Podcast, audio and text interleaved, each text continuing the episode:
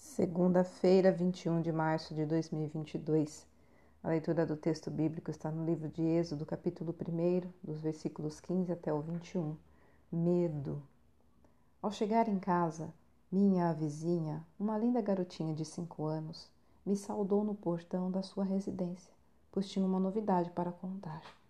Disse que foi a um parquinho desses com brinquedos que aguçam o espírito aventureiro das crianças e teve medo de encarar um deles.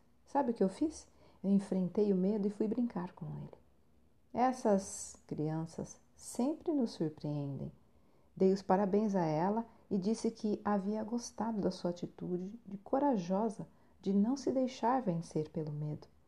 Em muitas situações da nossa vida, deixamos o medo nos paralisar ao ponto de não seguir adiante em face dos obstáculos que nos são impostos. Se Moisés, Josué, Davi, Paulo e tantos outros personagens bíblicos não tivessem enfrentado o medo em que tantas ocasiões os assolou de forma tão assustadora, eles não teriam obtido êxito em suas vidas. O que tinham em comum? Uma fé inabalável em Deus e o fato de que o Senhor era com eles.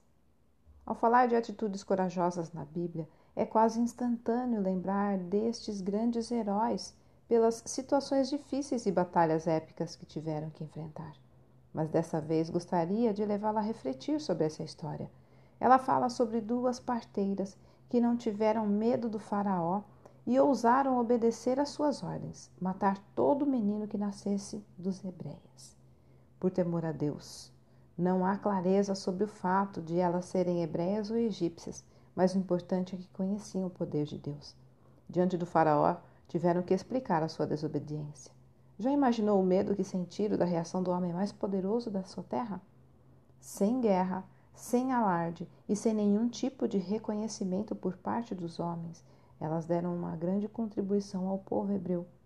Gosto de pensar que o feito heróico dessas parteiras, mesmo escondido aos olhos de muitos, teve uma repercussão enorme para o reino de Deus. Olha, o medo não pode nos impedir de escolher honrar ao Senhor.